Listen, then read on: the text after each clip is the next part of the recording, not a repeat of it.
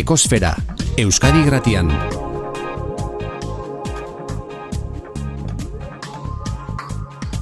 Ekosfera.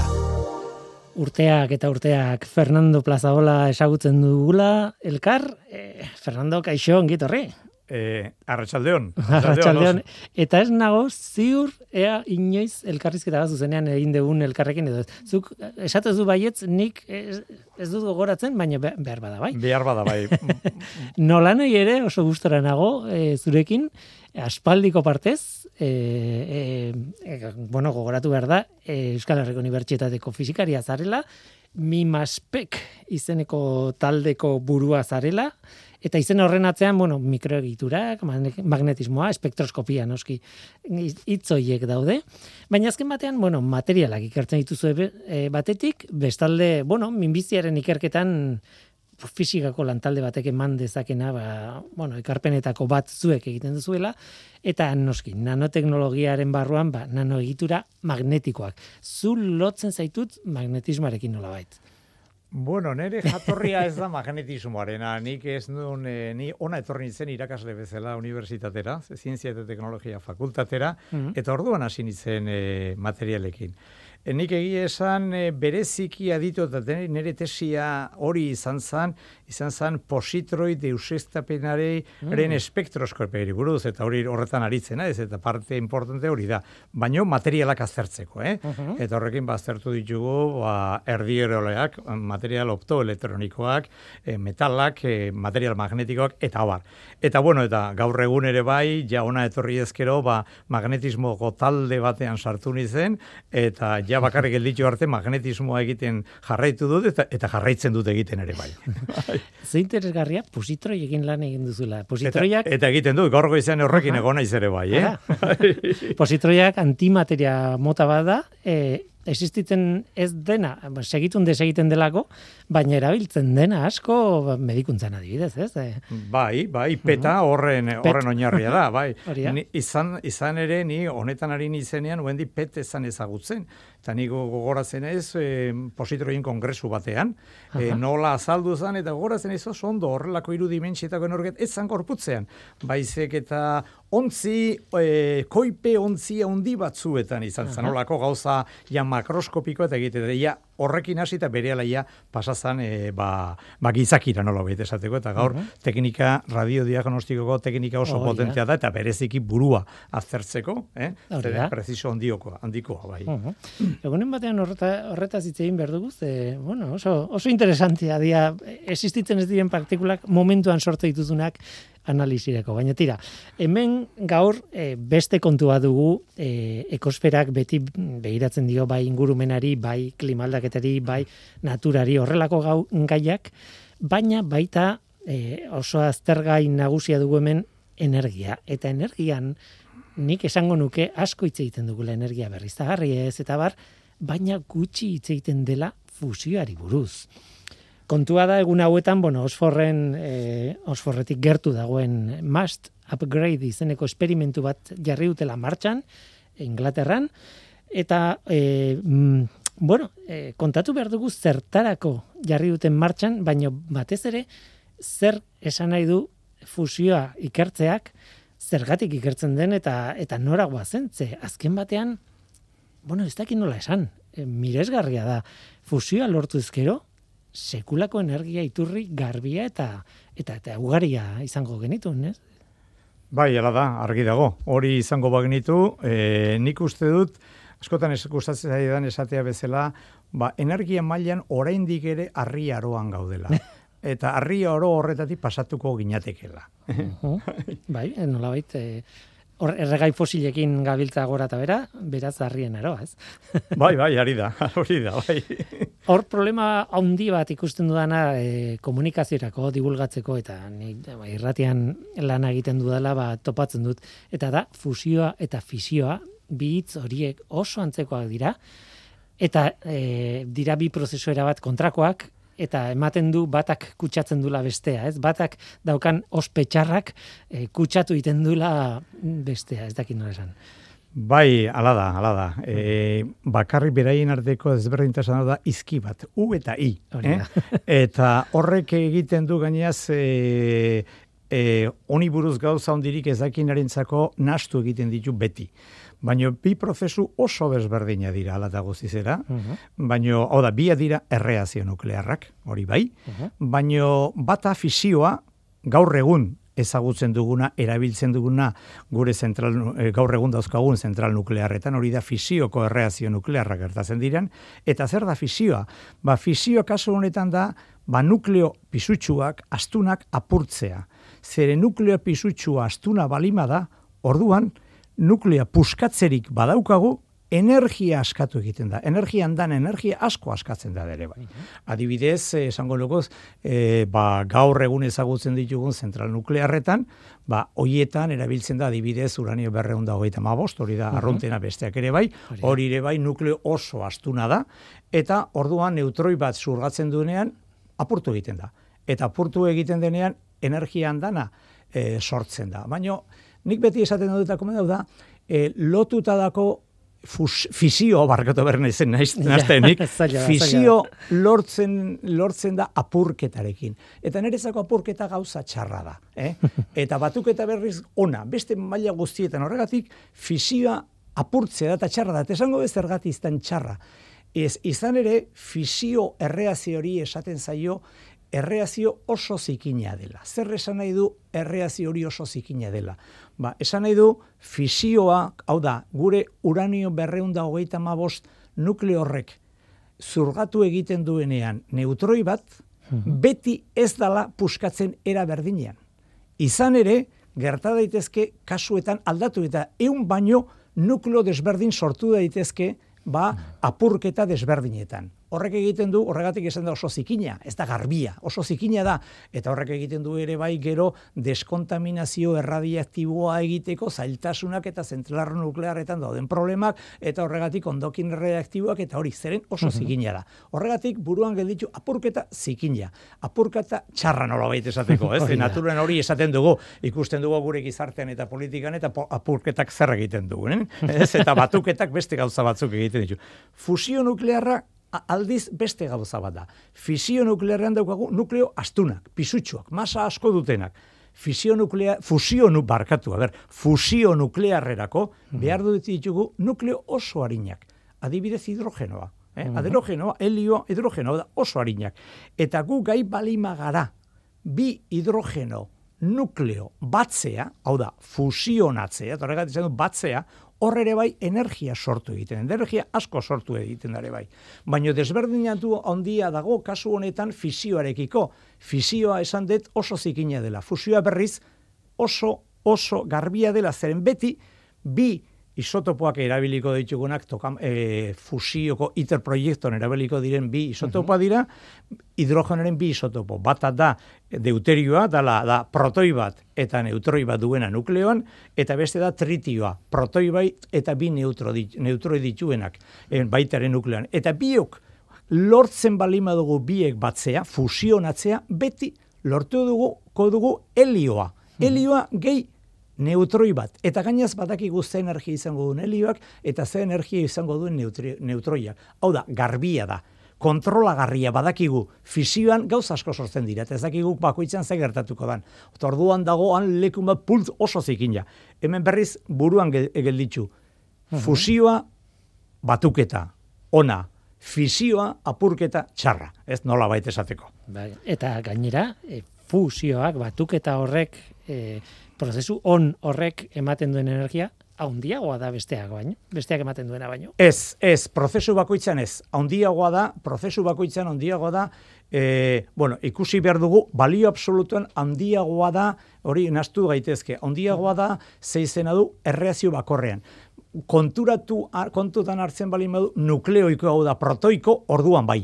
Hau da, propoi bakoitzeko handiagoa da, baina balio absolutuan txikiagoa. Bai. Hor diferentzia hau da, eskalatu egiten dugun edo ez. Diferentzia da, ba, e, adibidez, uranio berre, berreun da hogeita mabostean daudela berreun da hogeita mabost nukleoi, protoi eta neutroi. Ez, hoie daudela. Bai, eta da. orduan, askatzen den energia da berreun megaelektronvolti ingurukoa. Zatitzen bali mazu berreun da hogeita mabost, ba, da megaelektronvolten ingurukoa.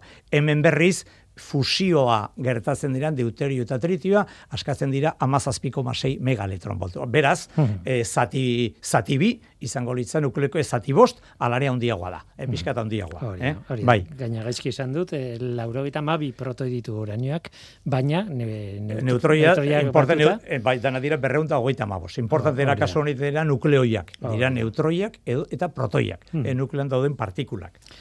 Dira, e, fusioa garbia, ona, batuketa, fisioa, e, ba, zikina, e, problemak emate ditunak, Hori.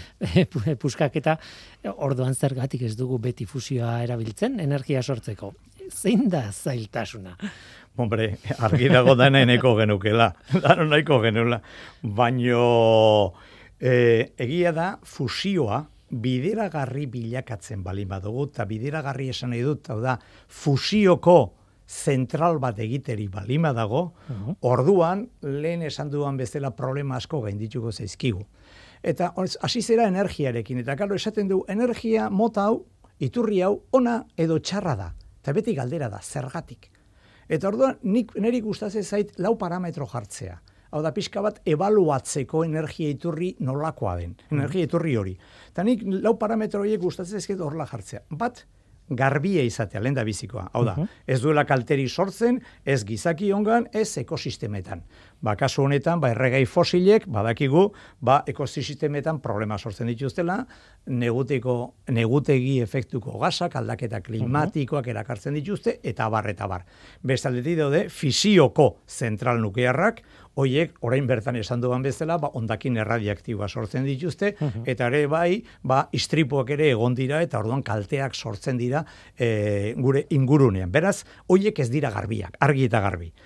e, berriz, e, be, energia berriztagarri gehienak bai garbia direla.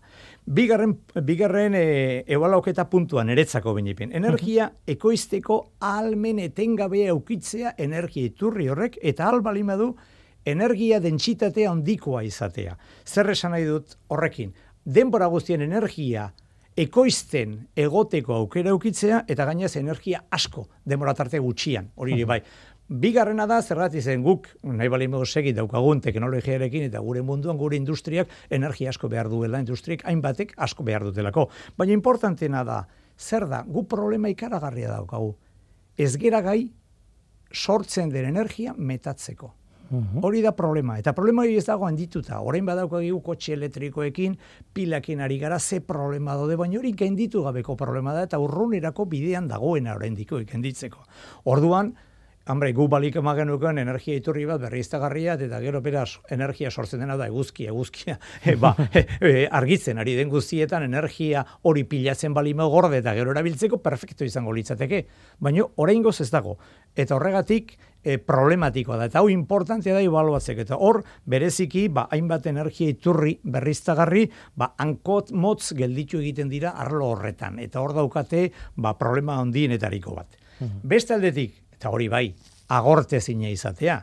Badakigu erregai fosiliak ez direla e, e, agorte zineak. Bueno, e, ikatza esaten digute, lareun urte falta direla, gero gehiago izango direla, e, e, e, e, petroleorekin ari bali mai, du- dagoeneko ja amaitu beharra zegoen, bere pikoa zegoen, ba, azkena larrogei garren amarkadan, pasakera eta guendi segitzen dugu, baina badakigu agortu egingo dela. Eh?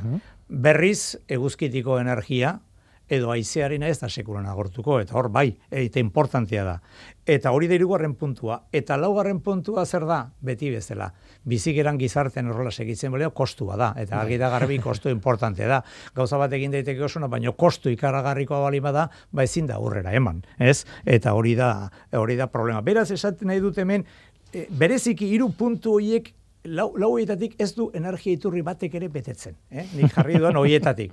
Ja. Eta ni pesatzen dut, ba, fusio nuklearra lortzen balima dugu esatea edo bideragarritasun tek teknologikoa lortzen balima da, esango genuke agortezina dela, energia dentsitate ematen duela, ahalmen etengabea duela, eta garbia oso garbia dela. Ez era bat garbia, baino oso garbia dela. Eta horregatik esaten dut eh, oso importante, baina claro, problema da, ez da zaila lortzea. Orain arte frogatuta dagoena da, ba, esperimentalki fusioa lor, lor daitekela. Eta hori, bazuk aipatu duzun eskualde berdina, kuljanem, hau da, jet, e, join European Taurus, hau da, e, joan den mendeko azken amarkadan hori frogatu zuten. Posible dela direla fusioa lortzea. Eta gainaz energia os handia sortzea hortik. Baino, oraindik bere bideragarritasun edo baliogarritasun teknologikoa ez da lortu. Zer esan nahi du baliogarritasun e, e, teknologikoa? Ba guk elikatu behar dugu fusioa edo gauzia bezala ematen dugun energia asko txikiago izan behar duela gero prozesu horretatik irten dena baino. Ez? Mm, eta hori buendik ez dago frogatuta. Eta e, hor jet, e, e, jet esperimentuetan lortu zuten, hau da, egiten da ratio bat egiten da, hau da, ze potentzia sortzen dan fusiotik, eta ze potentzia eman behar izan zaio fusio horretara lortzeko, mhm. eta faktorial zan bat baino txikikoa, 0,irurogeita zazpi maksimo izan da. Mhm. Beraz, buendik ez dugu zentral bat lortzerik izango. Hori da, fusioa lortzen dugu, baina eman behar diogu lortzen dugun energia, baino gehiago. Claro, hori da, hori da problem, beraz. Eta beraz.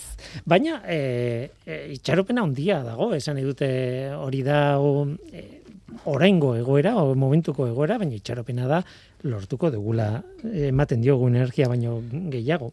Horretarako, ba, hainbat esperimentu daude, batzuk hasi ziren duela asko, eta e, momentu bat iritsi zen, e, nolabait jende pilo batek edo herrialde pilo batek dirua jarri zutela alako esperimentu oso oso oso potente bat e, sortzeko ITER izenekoa, ez? Europan dago gainera, ez? Bai, karadatzen, hau da, Marsella uh gainean. Uh e, esperimentu hori martxan dago eta egunen batean ea arrakasta izaten duen, baina esperimentu hori ez da e, guk gaur aipatzen genuena, ez? Engalaterrako osforzair e, honetan dagoena. Kuljan, ez? Bai, kuljan, bai, bai. Ez, ez, ez da, baina gainaz esan berzu, azkenean oraindik ez dizut erantzun e, behar dan bezala, e, behar dan bezala zuk aurretik egin diezun galderari. Oda, zergatik ez dugu dana fusionatzen, eta orduan energia lortzen, eta zergatik da hain zaila, ez? Bueno, eta hain zaila da arrazoi simple bategatik. Osa, guk horretarako behar dugu eguzki bat laborategia jarri. Eta hori ez darresa. Eta esaten dudan hau gogoratu behar dugu, gu zergatik begi bizi gara. Zergatik dago bizitza lur planetan. Arrazo simple bategatik, eguzkia daukagulako, baina ez eguzkia daukagulako. Eguzkiak argi, e, argia bi, igortzen digulako, eta argi horrek biziarazten gaituelako, uh -huh. fotosentiza, eta gauza guztiak eta eskerrak horri bizi gara. Eguzkirik ez bageneuka, eguzkire euki bai, baina ez balu horrelako argirik igorriko, ez ginateke biziko hemen. Binipin orain bizikaren bezala. Oh, Seguro eski ez ez erregongo. Ez, ziur aski. Eh? e, asuntoa nero biok edo gonde dizke, baina prinsipioz ez ginateke hemen egongo. Eta, klaro, argi hori gu jasaten dugun hain politia dena, adibidez egun hauetan, esaten duen San Martineko e, udaratxo honetan, eta ondartza ondoan jartzen garela, ba, eguzkia, eguzkipean, eh? E, ba, azkenean, ba, zugandila bezala, ez? Zergatik? Zergatik da, ba, fusioagatik zergati fusioak sortzen du argi hori. Hau da, konturatu gaitezen zer dan izar bat. Izar bat hasiera batean lenda biziko izarra zeron gero jak evoluzio desberdin baina oinarrian da hidrogeno pelota handi handi handi handi bat. Handi handi bat. Masa itzela ikaragarria duena. Ze gertatzen da intergravita teorioa e, e, gravitatorioak eragiten du hor, masen arteko erakarpen bat dago. Bakarri erakarpen da, horroak masa hori zer egiten du, uzkurtu egingo du. Uh kolapsatu arazi egingo du.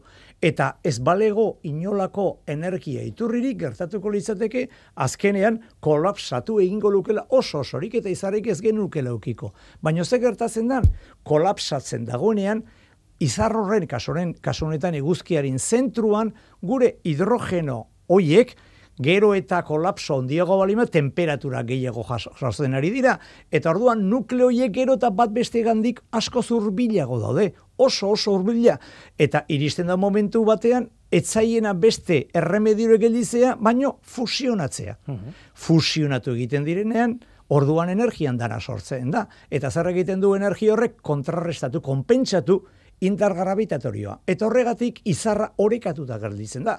Baina ezarra orekatuta dago zergatik energia iturri bat fusioka dagoelako. Eta energia iturri horrek gravitazioari e, konpensatu egiten diolako. Eta hori da, energia horre gainaz argi hori sortzen du gure gainera iristen denean. Hori da, izarraren erregaia. Erregai hori bukatu egiten denean, dauzkagu supernosak, supernovak, e, neutroien izarrak, e, zulo beltzak eta gauza gozi hori. Ja, erregaia hildenean baino bitartean, gure guzkia bezala, orain di beste 6 mila milioi urte horrela egongo dena, ba, argitzen egongo da, gu argitzen egongo da, eh? eta biziko gara. Baina, karo, hori laborategi baten ezin da egin. Guk ezin ditugu partikulak hor kokatu leku txikliki batetan. Ez, zeren hor daukaguna da, ez, ez da posible, ez da posible. Eta orduan, e, gogoratu behar dugu, eta errusuak, bueno, errusuak ez ezki guztatzen esatea, guztatzen esatea, sovietarrek, zen orduan sovietarrek izan ziren, eta gainaz, gainera hor, go, e, sovietar bi egon ziren, hor, bueno, izan ere, hiru dira, zen, hilenda biziko ida, zarra idea bat izan zen, hori izan, e, Oleg Labrentiefena, baina azkenen proposamena izan zirena bi Nobel saridun, geroago izango zirena, bat pake, pakearen Nobel sariduna, Andrei Sakarov, eh, ezaguna da, giza eskubideen alden egin, eta gaur ere saria bada, Sakarov saria badaude, eta beste aldetik Igor Tamp. Eta Igor Tamp eh, da azkenean txerenko ferradiazioa deskubritu zuena, aurkitu zuena. Eta hauek zertan oinarritu ziren, esan, esan zuten, claro, guk behar dugu gainera energia behar zen, energia iturria beti behar izan dira. Hau da, gizartearen garapenaren iturri izan dira, eta baita ere, guda askoren iturri ere bai zoritxarrez. Eh? Eta orain ere, badakigun bezala, badira, eh? Bai. badira, zoritxarrez. Baina, e, Sobiet batasunen ere bai energia behar zen. Eta zientifikoki nahiko harreratuta zauden ere bai. Eta konturatu ziren, gu behar dugu nolala hori, hau da fusia sortu. Gaineraz, e, Sakarov, bat, e, lehergailu termonuklearrean ibilita zegoen eta gauza horietaz bazekien. Eta orduan pentsatu egin zuten gauza simple batean. Gu behar ditugu gure nukleoak, harinak, bat bestearen ondo hor bertan eukitzea. Eta nola lortuko dugu. Eta gogoratu ziren gauza batetaz. Guk askotan ikusten dugu, eta dano ikusten zaio, gaur gainera ez dakiz zergatik, gertatzen da, nire semea binipin ere bai, egun batean etorri zitzaidan esaten, ba, aurora boreala ikustea joan nahi zuela. Jo, eh, ba, gure denboratan horrelako gauzak ez genituen, esaten, ba, genikin hor bat zeudela, baina, haber norri izten zanotza. Bueno, Nik ere ikusi nahi? Bai, bai, bai. Bo, nik zori, zorionez ikusi ditut, eh? baina, bueno, baina beste kontestu batean. Eta, karo, esan zuten, bueno, zergatik sortzen dira aurora borealak. Karo, hori izpi kosmikoak eta hori da partikula kargatua, protoiak edo elektroiek, etorri egiten dira lurrerantza, lurre, lurrera datoz. Eta zorionez, daude botella magnetiko batzuk. Eta zer esaten duena, botella magnetikoak, bere eremu magnetikoren lerroak, azkenean botella baten gainazala inguratuko balukete bezala egiten dute, ez? Eta orden hoiek, horri esaten zaio balalen ar, e, gerrikoak, hoietoaz, ba, eparpolotik egopolora. Orduan, partikula hoiek espaziotik, espazio txetik datozenak, iristen direnunak, orduan guztiak ez, baina angelu batzuekin, bai, orduan gertatzen dira botella horren barruan gelditzen direla, botella magnetiko horren barruan, ez geldirik, ez, ez, ez, ari dira gora eta bera, iparpolotik ego polola, iparpolotik ero polora. Gertatzen da, ba, ekuatoren aldean, ora, botella, ma- botella hori nahiko zabala da iparpoloan eta egopoloan nahiko estua da. Gero eta karga gehiago, hau da, partikula gehiago protoi elektroi etortzen direnen, iristen da momentuan partikula dentsitate handia denean, eta iristen dire iparpolo edo egopolora, bakarrik guk egopolokoak ez ditugu ikusten zen urrun gaude, eta beranek bai itxasoa dagoelakoz, Antartidara joan behar da horretarako, baina iparpoloan bai, gertatzen dira, dentsitate handigoa denean, beraien arteko talka egiteko probabilitate handia dela talka egiten dute eta talka horren ondorez, ba, argi zoragarri horiek sortu egiten dira. Prozesua zein da, botella magnetikoa eta partikula kopuru asko eukitzea, dentsitatea. Eh? Eta hori da, konfinatzea gure partikula kargatuak hor. Eta hori da, horiek egin zutena, e, proposatu egin zuten sistema bat, eta sistema hori izan zen e, tokamak, de konzeptua deitu zioten, gaur egun ere bai iterrek erabiltzen duena, eta gehienek erabiltzen duena, badaude beste konzeptu batzuk ere bai, baina hori da jarraitzen dena, eta karo, horretarako ze behar da, gu fusio behar dugu ez talka egitea, zeren protoi talka egin dezakete, baina ez fusionatu. Fusionatzeko temperatura itzela behar da. Eta en temperatura izan behar du, ba, eguzkiaren zentruan dagoena baina maraldi izan digoa. Hau da, horren ingurukoa, egun da berrogeita amar mila, eh, milioi eh, gradu. Da, temperatura Hori itzela da. Horregatik esaten da, batzuetan, martxan jartzen dutenean olako esperimentu bat, esaten dute unibertsoko punturik beroena dagoela esperimentu horretan. Beronetariko, gure izarra baina beroak badaude, askoz Bai. beroagoak ere, bai, eh? hori Bai. zen behar du, baina oso beroa da. Gure eguzki sistemakoa bai, eh? hori argita Hori da, garbi. hori da. Hori- Zeren, ze juten bali mazera gure galaxiaren zentrura beste gauzak izango lirateke horrela baita daude, eh? Zen hori hori hor, hor asko hitz egiteko dago ere bai. Orduan behar da temperatura altua. Eta baita ere konfinamendua partikulenak, eta konfinat, partikula konfinatzeko ze behar dugu. Ba, banalen gerrikoen kasuan bezala, lurrean dagoen kasuan bezala, ba, eremu magnetiko bat. Eta eremu magnetiko bat berezia, eh? eta hori izan behar du oso bortitza. Izan behar du ere bai, lurraren eremu magnetikoa, baino mila aldiz handiagoa. Hau da, bortitza, hau da, ba, e, unitate, unitate fizikoten esango du, bost zazpi teslen ingurukoa izan behar duela. Eta orduan euki behar ditu, eta piru parametro hauek dire importantea. Temperatura, fusioa lortzeko temperatura, bigarrena, konfinamendua, eta zenba denbora konfinatuta egongo diren partikula hauek edo nukleo hauek, zeren hau ez da naturala, beraiek ez duten nahi horregon, ies egin nahi dute, zeren konturatu zaitezte, edo konturatu zaitez, partikula hauen nukleoak karga positiboa direla. Beraien arteko indar elektrostatikoa zer egiten du? Ba, aldaratu nahi ditu. Eta hori ganditu egin behar da. Horregatik behar dira hor, horrelako temperatura. Onda berrogeita mar e, milioi e, gradutako temperatura. Orduan, prozesua oso zaila da, ez da erresa. Problematikoa da, berez ez da sortzen. Guk behartu behar dugu. Eta ez bali madugu behartzen ez dago horrelako zerbait lortzen, orduan ba ez dugu lortuz, lortzen. Karo, esan dudan prozesu guzti hori esan nahi du, energia andanaz, hau da, elikatu egin behar dugula gure sistema fusioa lortzeko. Eta gero guk horti lortzen dugun fusi, eh, fusioaren energia handiago izan behar dela. Osea, ez da txantxetakoa, ez da simplea. Ez, ez, ez da simplea. E, Ingalaterrera bultatuta eta ITER proiektua eta Ingalaterraren arteko e, erlazio oso berezi izan da.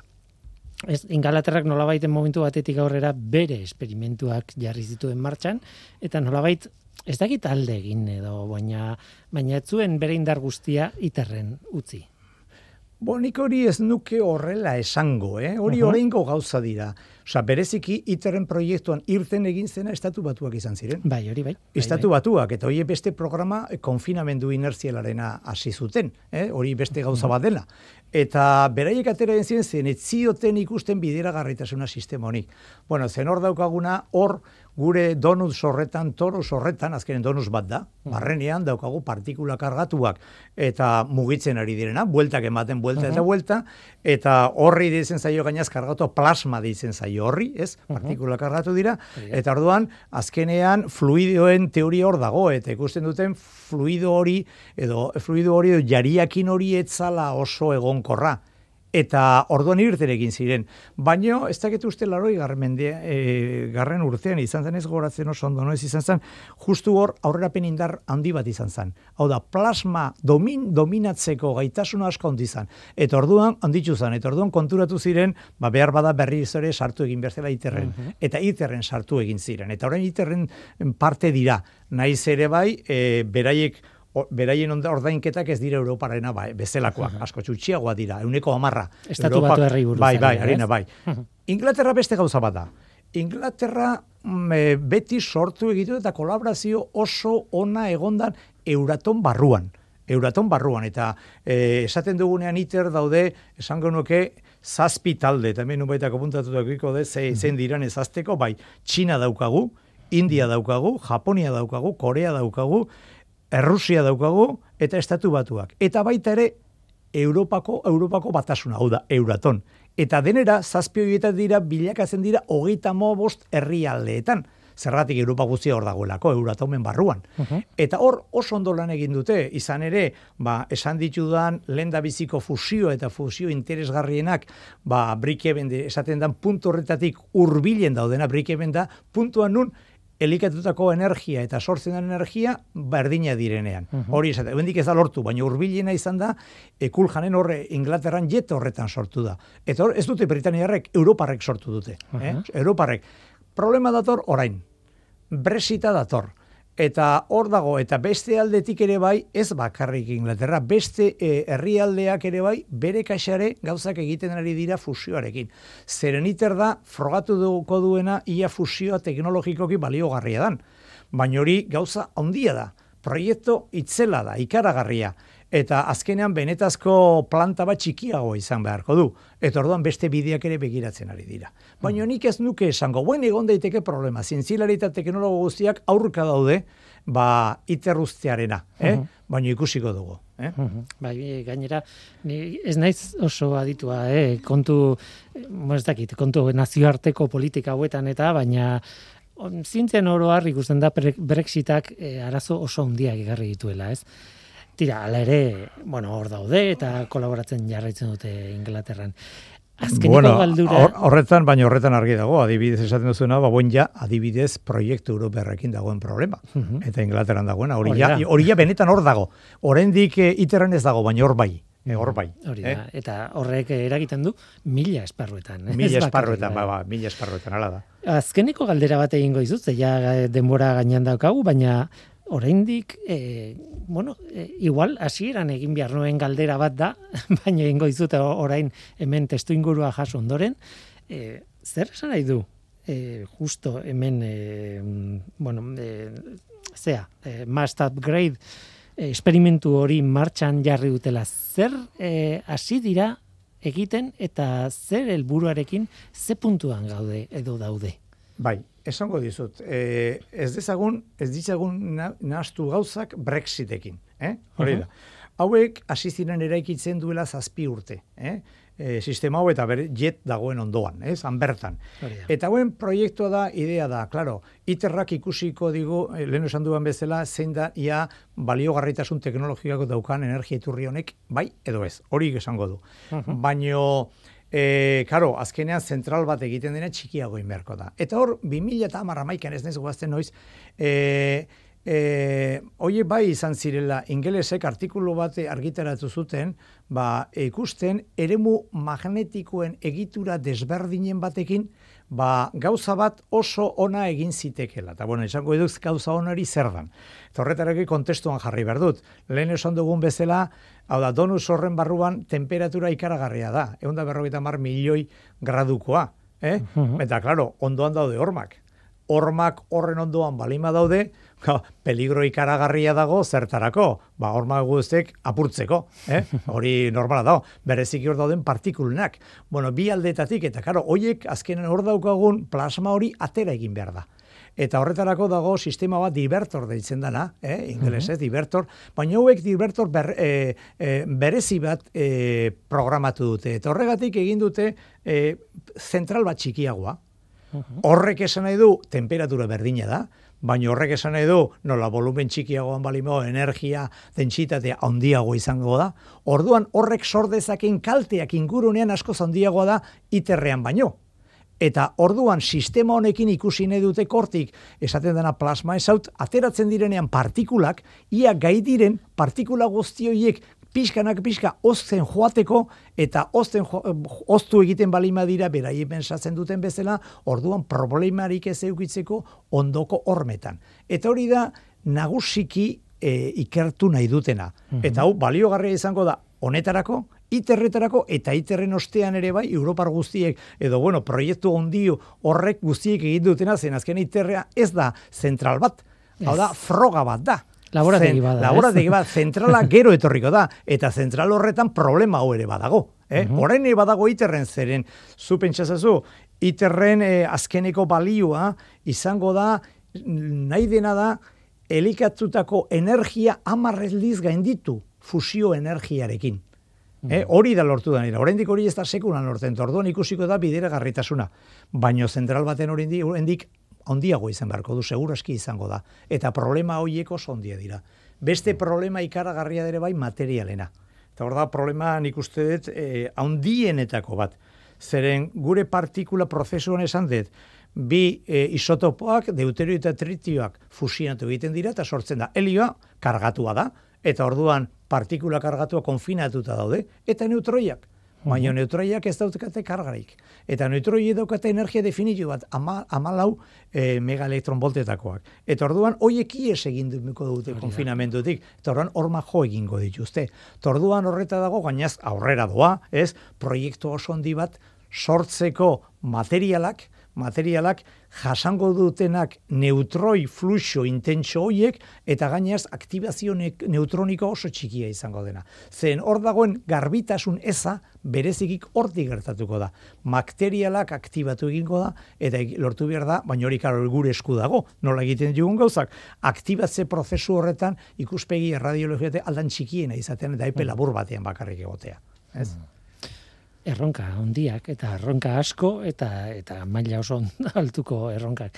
Ez da zure garajean egin dezakezun esperimentu bat argi dago esetz. Bueno, nerea, nere garajea ez da txikia, baina ez dut uste sartzen danik, eh? Ez dut uste sartzen danik. Baina hala ere itxaropen handiko proiektua da eta eta horregatik e, gustatzen zaite ez bastertzea eta noizean behin ba gogoratzea zera idan gertatzen fusioaren inguruan eta fusioarekin zerikusia duten esperimentu hauen guztiekin. Eta nik ere bai gustatuko leze beste puntu bat ere bai esatea. Zer hau da, nik ez dut uste dagoela nazioartuko kolaborazio proiektu hain haundirik ez dagoela. Uh -huh. Zu pentsauzazu iter bakoitza parte bat jarri behar du, baina parte bat gehien, gehiena ez da dirutan. Ez, bakoitzak egin behar dugu iterreko zati bat eta bere estatuak egin behar du. Eta hauntza eman eta jarri. Ez? Hola, hau da, hau da, espezietan egin behar da bereziki, nola bat esateko. Eta hori, hori ez da erresa, ez da erresa. Eta ikusiko dugu oraino goduan. Hori da, hori da. Ba, elkartuko gara, horretaz hitz egiteko, aurrerago. Gauzak aurre egiten duen einean. Fernando Plazaola, Euskal Herriko Unibertsitateko fizikaria, eta utzi, utzi dazu esaten, e, behintzaz fusio kontuan aditua neurri batean, behintzat. Eskerrik asko gurekin izateagatik placer bat izan da.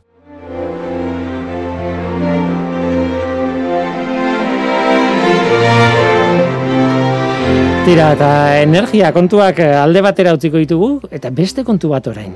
Inguma izena esagutzen, e, batetik euskal izaki mitologiko bat da inguma, ametxen jainkoa, okerrez banago.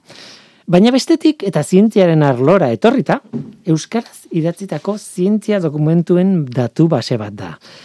Hain zuzen, egun hauetan, UEUK, e, Udako Euskal Unibertsitateak, gogoratu digu inguma datu baseak hogei urte bede dituela. Hogei urte. Ke pasara sola UEUko zuzendaria? Kaixo, ongitorri? Kaixo, egunon, eskerrik asko. Hogei urte! O gai urte, ez da amar eta gero beste amar. e, ez da gutxi, eta gainera, bueno, baizuk eta bainik e, bizi izan dugu e, ingumaren jaiotza nola bait, eta garapena eta pixkanaka nola elikatzen jantzarete, eta orain mostro txiki bat duzu, eh? eskutartean. Bai, bai inguma, inguma da lekuko bat. Unibertsitatean Euskara garatu egin da mm, desente azken berrogeita mar urtetan. Udakuska Unibertsitatea berrogeita mar urte ditu e, lortu da garapena oso handia da, eta inguma da lekukoa. Hori neurtzeko balio duen elementu bat. Non, gaur egunean badaude ia amaika mila, egile bilduta, Ez da, eta dokumentoak dira, ba, amarna milakakoak ere bai. Ona, lekuko horren, garapen, azkuntza horren lekuko garbila da. Eta bertan gainera ikerketaren e, isla dago, eta baita ere divulgazioarena gure aldetik, bueno, ni bietan dago, gainen nire tesi adibidez hor dago, eta e, badakit... E, zenbat tesi daude inguman? Inguman ez dakit zenbat tesi Zenbat tesi egin dira Euskaraz? Ba horretan ingumak lagunduko dizu. Bilatzen. Bilatzen duzu, badago modu bat bilatzeko dokumentu motaren ara, tesi abiatuta eta ara, -huh. Euskaraz sortzireun da hogeita mairu tesi egin dira. Sortzireun da hogeita mairu. Infinito, ez da? Kriston lana. Kriston lana, hor dago, hor dago. Eta polita izango da bilatzea zintzen zen lehenengoa, edo noizkoa dien lehenengoak, ez? Eta eso oso importantea da. Osea, iru milioi inguru egon daitezke Euskal Herrian, Euskaldunak eskara llegatzen milioi bat izatera, eta ia mila persona Euskarazko tesi egin du. Nire kasuan adibidez, e, bueno, e, ingelesezko paper, paperretatik, e, artikuluetatik abiatu, e, gazteleraz redaktatu genuen, uh -huh. e, redaktatu nuen, laguntzarekin, eta gero egin genuena izan zen itzulpena. Euskarari, euskarazko itzulpena egin. Eta laborategiko, laborategi osoko laguntzarekin, eskertu behar diet pila bat. Eta ematen du hori ja gauza oso erresa dala. Baina ez, hori egiten duzunean, ari zara Euskara eraikitzen. Euskara orain arte landu ez duen eh, tokia, mm. Euskarak hartzen du ere berri hori. Eta dira hitzak, dira esateko moduak, dira ez dakizer. Hori da, sorkuntza ere bai. Eta ingumak horren berri ematen du. Da lekukua, zaten duzu, zen dauden ez dakizer, baina beste aldetik, zuk nahi duzu artikulu bat eh, COVID koronavirusi buruz, eta bilatzen duzu, eta gaur egunean nik uste ja ematen dituela marra maika referentzia horri buruz. Nahi duzu zerbait euliei buruz, ba, eulia jarrita eta jakingo duzu ze artikulu argitaratu diren euskaraz euliei buruz. Eta kontaktua daukazu egiliarekin gainera. Badaukazu beti posta elektronikoz bidaltzea mezu bat aizu, zuekin berba egin nahi dut. Tataka nik, e, bueno, ekosferara ekarri dudan ez, e, albiste hau, bueno, posible zen beste, beste programa batera eraman ere bai, mm baina ekosferan gauden ez, ba, behiratu dut pixka bat, e, ingurumena, ekologia, olako mm itzgakoak. Eta, edo, edo diesel, edo... hori, hori da, esan nahi nuen, e, azkenean arlo bat bere osotasun osoan hartzeko, ba, bueno, oso zaila da ez, itzgako bai. pila bat behiratu behar dituzu, baina bai ematen dizu, nolabaiteko panorama bat e, marraste dizu, ez? Eta askotan aurkitzen duzu ezagutzen ez ez zenuen ikertzailea edo universitaria anda eta hau, zein da, jende gaztea. Ze jende gazte daukagun, hogeita mar urte baino gutxiago dauzkatenak, inoiz izan ditugun belaunaldi prestatuena, hor daude, oso jende ona, eta askotan ez dituzu zautzen, ez duzu kontrolatzen ja. Ingumak ematen dizu. Mhm. E, irekitzen dizu bate hori. Ez da oso osoa, baina askotan, askotan, pista onak ematen dizu. E, itzein genuenean, edo adostu genuenean, elkarrizketa egitea, e, aipatu zen idan espreski, Wikipediarako iturri ezin bea dela. Ni bizioso, ni bizioso bat naiz, eta gustatzen zait Euskal Komunitate Zientifiko horren isla ere Wikipediara eramatea. Esan bezala gazte asko, eta izain gazte. Ekarpen handia indute, eta askotan Wikipedian ez daude. Wikipedian nik uste dut e, futbolista gehiagi daudela. E, futbolista jendeak ez du zalantzan jartzea. Oh, Wikipedia nola ez, baina gure euskarazko komunitate universitarioaren personajeak oso jende importantea da eta askotan ez daude.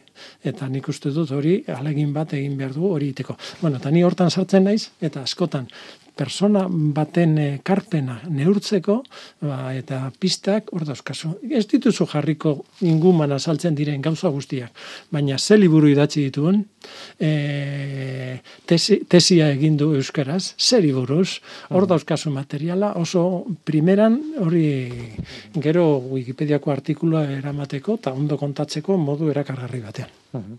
E, UEUko zuzendari bezala aurkeztu zaitut, baina informatikaria zea, edo behintzat informatika bai. fakultatean eman dituzu klaseak ikertu duzu isa taldeko kidea zara ere bai, ez? Bai, bai, bai. E, esan nahi dut, e, ikerketa ber, bertatik bertara esagutzen duzu, oso gertu eta oso jende onarekin gainera. Bai, bizioso bat ere. Hori, ba, ba, ikerkuntzarekin ludi, modu ludikoan bizi gara, ez? Gu, ni universitatean sartu nintzenean, gure informatika fakultatean doktore bakarra zegoela. Eta irakasleen lana zan klaseak emotea eta normalian ja etxera joatea gero.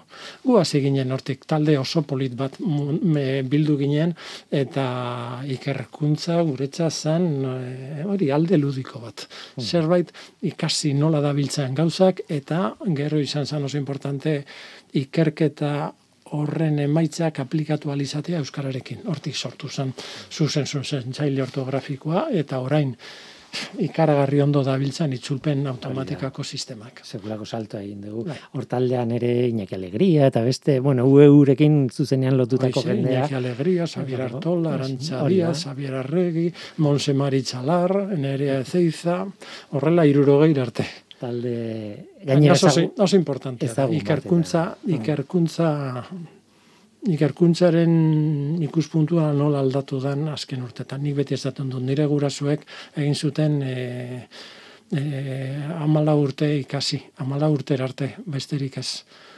Orain da gauden belaunaldiak ba, aukera daukagu ikerketan aritzeko. Eta da, beste mundu bat oso ederra, eta horrelako ikusten da, gure gizarteak ere bestelako planteamendu dauzka, eta problemei ematen dizkie soluzioak modu errezago batean da. Ikerkuntza txertatuta dago gaur eguneko gizartean, hori izan da azkeneko berrogeita hamar urteko aldaketa handia, feminismo ere bai, emakumeak gero eta hobeto jartzen dugu eta aprobetsaten dugu, baina ikerkuntzan ere, nik nire bizitzan hori ikusten dut ekarpen oso handiak izan direla. Bueno, eta ikerkuntza eta emakumeak aipatu ditugula eta e, bere espreski badago izen bat e, aipatu genuena eta e, telefono zitzen genuenean Carmele Artetxe. Bai. Zein da Bai. Carmele Artetxe eta zergatik aipatu behar dugu hemen? Bueno, Carmele Artetxe izan da lehenengoz, izan zan, e, bueno, usun ere, usuen egon zan lehenago ere, baina Carmele Artetxek eman zion janari asko datu base honi. Datua jaso, datua jaso. Eta 2000 amarrean bertan, ja ateratzen du liburu bat, horta jarrita, inguman dadoen ezagutza guzti hori, eta ikusita, aztertu eta zenbat artikulu ateratzen diren e, urte bakoitzean, zenbat tesi, zenbat itxaldi, zenbat, ze, hor egiten du, garap, analisi bat egiten du, ba, nolakoa dan e, Euskarazko produkzio universitarioa urte eta bar. Eta hortik e, diagnosiak egin daitezke eta bar horretarako inguma oso ona da. Ba, ne, iturburu bibliometrikoa. Neurtzeko modu objektiboan nola garatzen ari dan unibertsitate hori. Orain izaten genuen, ze aldaketa egon da? Kitxo. Eta beste adibide bat, horren erabileren beste adibide bat da, orain e, Udakusko Unibertsitatean ekainean egin genuen e, Udaku ikastaruen sarrera itzaldian, Koldo Garziak, eta grabatuta dago, eta ikus dezakezue, Koldo Garziak egiten zuen, ba, diagnosi bat ere, zer gertatu izan da, azkeneko hiru lau urtetan, non ikusten da, ba, igual pixka geisten ari dela. Hori ze art, Euskarazko artikuluen kopurun, eta bar, unibertsitatean beste sukar batzuk daude, ar, a- argitaratu in behar da, JCR-ak, impactuak, eta ez dakiz zer, eta personak espada oso kostiente ba, euskaraz idazten, ik- ikerkuntzako emaitzak euskaraz idazten ere sorkuntza dagoela, hizkuntza bera eraikitzen ari garela, ba orduan ba hori alboan geratzeko arriskua dago. Eta diagnostiko horren berri, e, zertan hobetu behar du gaur egun e, Euskal Ikerkuntzak? Edo Euskal dokumentuak ez dakit... E, Vale. Bueno, ba e, euskarazko ikerkuntza izan behar da gizartearen tresna bat. Ze problema dauden e, gure gizartean, ba, horri ekiten diogu, euskaratik modu lokalean. Egin behar dugu ere mundu mailan ere. Jende mundu mailako ikertzaile guztiekin, baina baita gure ikuspuntutik eta bar. Eta gure ikuspuntutik e, euskaraz deskribatzea eta implikazio hori eta jendartean mm, errotzeko modua da hizkuntza bera lantzea. Eta esan bezala, euskara bera aberazten dugu tesi bakoitzarekin, artikulu bakoitzarekin. Ez da bakarrik gaia, baizik eta hizkuntza bera, eta hori oso importantea da. Eta zer egin behar da gehiago, ba, komunitatea, fin, komunikatu, trinkotu. Zuk, zerbait euskaraz egiten duzunean, eta espadokazu inolako jartzunik, espadas, espadizu inok ezer kontatzen, ba, ze, ze txarto. Esaten titzen zara basamortuan zaudela. Mm? Horretarako behar dira ba, programa hau bezalakoak, e, Norteko ferrokarrila bezalako programak, Teknopolis, eta behar da ueuk landu nahi duena, eta da komunitate bat, sentitzea. Eta bakoitzak egiten, zerbait egiten duzunean alde hortatik, ba, sentitzea elkarrizketa, eh? E, eragina sortzen duzula. Horretarako ueun egiten dugu ikergazte eta txiotesia egin dugu lehenko astean. Eh? Bai, bai, etxi, etxi banatuko ditugu, ba, ba, jo, eta ze posa, ba, egon direla ez bat ez bi, aurreko urtean izan ziren berrogei bat parte hartzaile, eta urten izan dira irurogeita mabi. Aze ona. Ikusi, Norteko ferrokarrilan emango dugu irabazleen berri, eta ea baten bat harrapatzen dugun elkarrizketatzeko, baina bai, txiutesi. Bai, ikusten duzu importante. Osea, irurogeita amabi persona baldin badaude honetaz bizi direnak. Eh? Orduan e, euskarazko produkzioa beste ikuspuntu batetik, beste animo batekin eitzen duzu. Mhm. Eta lortzen duzu, ba, e, feedbacka, zer pensatzen du, zer, sentitze, basamortuan sentitzea oso tristea da. Komunitatea sortzea oso importantea da, eta hortan da inguma oso interesante. Mm. Inguma o, islatu in behar du, eta komunikaziorako tresna izan nahi du, kontaktuak emateko, bilatzeko iturburu bat nik gauza bat esan nahi nuen, eta da, aurkezpenean esan dut zintiaren arlora ekarrita, baina, klar, zintiaren arlora ez da bakarrik matematika, fisika, edo, edo e, medikuntza edo biologia, ez? E, zientzia, gizarte zientziak ere sartuta daude, eta material asko dago barruan, ere bai, inguman. Bai, gehiago, eh, gehiago. bai, hori da, izan ere gehiago dira. Jarri dugun e, interfaze berrian, orain azal berria, hogei urtea direla eta azal berria jarri du, eta hortan, azal bertan ikusten da, e, gazta diagrama bat, non ikusten da zenbat artikulu daude jakintxarlo bakoitzean, nagusietan, bos nagusietan. Eta bai, noski, Euskararekin argitaratzeko joera handiago dago giza zientzietan eta gizarte zientzietan. E, gazta zati txikiena da teknologiarena. Mhm. Eh? Bai, eta... Hori da, hori da. Eh? Baina, hor dago, baina, ondo. Tira, ba, inguma datu basea, e, hogei urte, bazenekin inguma zela e, ametxen jainkoa? Bai, bai, bazenekin. Bai, bai, bai, bai. nik ez, nik gaur ikasi dut hori. bai, bai. Tira, e, izena ez da kasualitatea. Ja. inguma dibidez lotuta dago e, artizar, artizarra, zare sozial profesionalarekin, ueuk ere sortu dugunarekin, helburu berarekin ere, komunitatea sortzeko, eta artizarra izena ere e, izena jartzeko bidea hor non bai doa, ez da, ez da izen e, oso formala, ez da sigla bat, da pixkat, e, euskal idearioan e, esan naia eta kutsuna izan daiteken izen bat, ez. Tira ba, gure ingumak, behintzat, hogei urte bete ditu, horregatik zorian du bertaitutzu eta euko guztiei, eta eskerrik asko ekosferara etortzeagatik kepa basarka da handi bat. Vale, eskerrik asko. Lord, I feel like going home. Batez ere energiari begiratu dugu gaur, fusioari, inguma datu basiari buruz ere hitz egin dugu. Hemen izan gara teknikan Mikel Olazabal eta Mikel aurrean Guillermo Roa datorren aster arte ondo izan. Everything I ever done was wrong.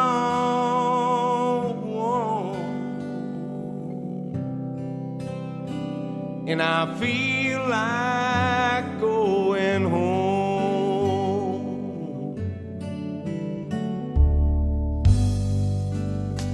Lord, I tried